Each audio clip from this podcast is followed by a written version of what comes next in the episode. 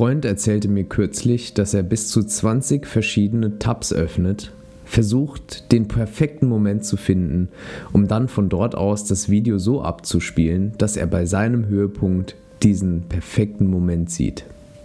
Nüchtern betrachtet würde ihm genau ein Porno reichen, um zu kommen. Das weiß er auch, doch er ist pornosüchtig.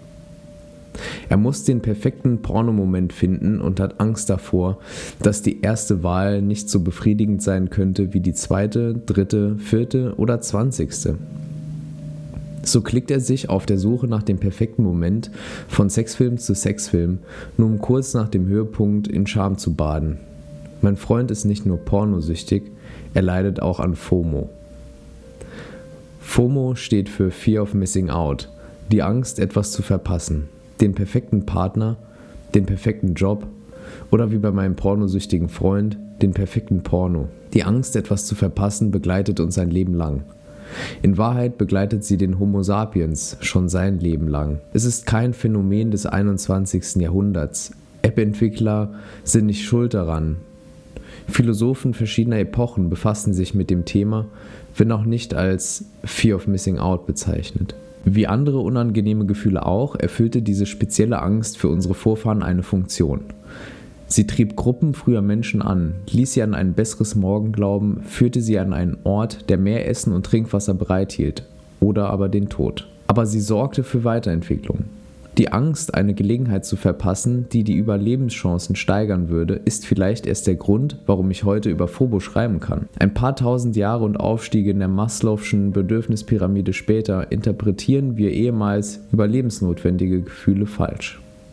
Wir nennen sie Depression, Heißhunger, Angst. Früher waren es Überlebensversicherungen. Wir haben die Evolution nicht bis heute überlebt, weil wir eine Reihe von Fehlern im System spazieren tragen. Wir sind nicht die B-Ware der Evolution.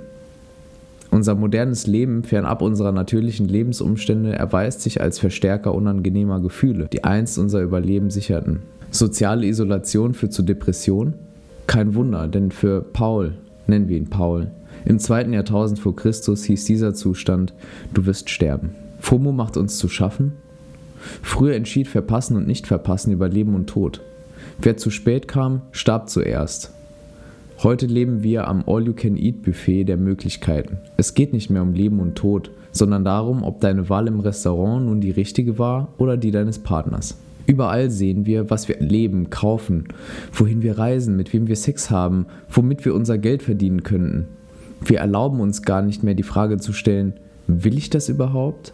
Es wäre doch zu schade, diese und jene Möglichkeit ungenutzt zu lassen. Viele von uns wissen nicht, was sie wollen, wer sie sind, ja nicht einmal, was sie können.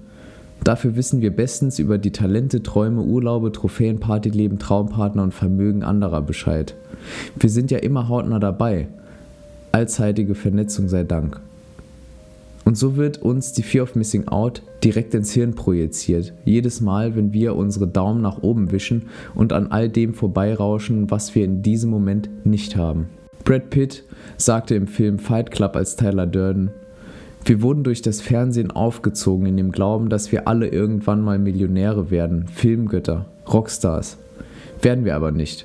Und das wird uns langsam klar. Und wir sind kurz, ganz kurz vom Ausrasten. Wir könnten es verpassen. Ja, was eigentlich? Und ist es überhaupt etwas, das wir wollen? Die meisten Dinge, die wir verpassen, sind es würdig, verpasst zu werden. Es ist nichts, was wir wirklich brauchen oder wollen. Die meisten Nachrichten sind belanglos. Die meisten surprising Facts werden wir uns nie merken.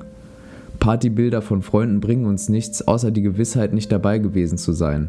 Gönnen wir ihnen doch ihren Spaß und schalten ab, schauen weg, schauen in uns rein.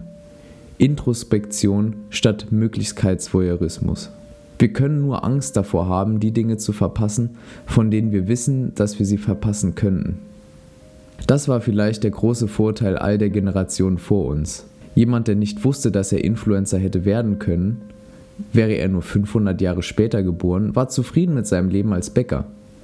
Das reicht uns heute aber nicht mehr. So springen wir von Job zu Job, wechseln unsere Leidenschaften wie Tinder-Bekanntschaften, wollen heute Yogalehrer und morgen Startup-Gründer sein. Wir probieren alles mal aus, reden uns ein, dass wir das den Generationen vor uns schuldig wären, die uns so ein tolles All-You-Can-Eat-Buffet der Möglichkeiten ermöglicht haben, erfinden uns im Wochenrhythmus neu und bekommen schweißnasse Hände, wenn wir merken, dass wir dabei sind, etwas ab- oder auszuschließen. Unendlich viele Möglichkeiten wollten wir. Nun haben wir sie und wünschen uns manchmal still und heimlich die gute alte Zeit zurück, als wir uns noch keine Gedanken über Entscheidungsmüdigkeit machen mussten. Die Angst hat unsere Identität bei den Eiern gepackt und drückt immer fester zu. Wir spüren es, FOMO tut uns nicht gut. Diese hinterlistige Angst führt zur Illusion, wir würden uns entwickeln. In Wahrheit lähmt sie uns. Wir glauben zwar, dass wir uns weiterentwickeln, doch tatsächlich springen wir wie ein Flummi in der Unendlichkeit der Möglichkeiten hin und her. Bewegung in eine x-beliebige Richtung ist nicht immer zielführend. Und das All-You-Can-Eat-Buffet? Das gewinnt immer. Der Appetit war mal wieder größer als der Bauch. Was wir gegen diese lähmende Angst tun können? Eine FOMO-Phobie ausbilden. Die Aversion gegen Angst, etwas zu verpassen. Dafür müssen wir wissen, was wir wollen. Wir müssen uns mit uns selbst beschäftigen, statt uns dauernd anzuschauen, welche Möglichkeiten wir noch angehen könnten. Wir müssen Nein sagen. Nein zu fremden Träumen, Nein zu Dingen, die wir nur tun würden, um in anderen FOMO auszulösen. Die Krux an der Sache ist, das für dich perfekte Maß zwischen FOMO und Genügsamkeit zu finden. Wenn wir wissen, was wir wollen, können wir immer noch recherchieren, welche Möglichkeiten es gibt, das zu erreichen, was wir erreichen wollen. Wenn der Kompass ausgerichtet ist, kann uns FOMO sogar nützlich sein. Wie unseren Vorfahren, deren Kompass auf Überleben stand. Wir dürfen FOMO nicht unser Leben bestimmen lassen. Die einzige Angst, die wir haben sollten, ist die, das Leben zu verpassen. Unser Leben zu verpassen. Ich hoffe, euch hat die Episode über FOMO, die Fear of Missing Out, gefallen. Wenn ja, dann lasst doch gerne eine Bewertung da bei iTunes oder wo auch immer ihr gerade den Podcast hört und abonniert den Podcast, damit ihr die zukünftigen Episoden nicht verpasst. In diesem Sinne, ich wünsche euch eine gute, FOMO-arme Zeit und bis zum nächsten Mal. Euer Jan.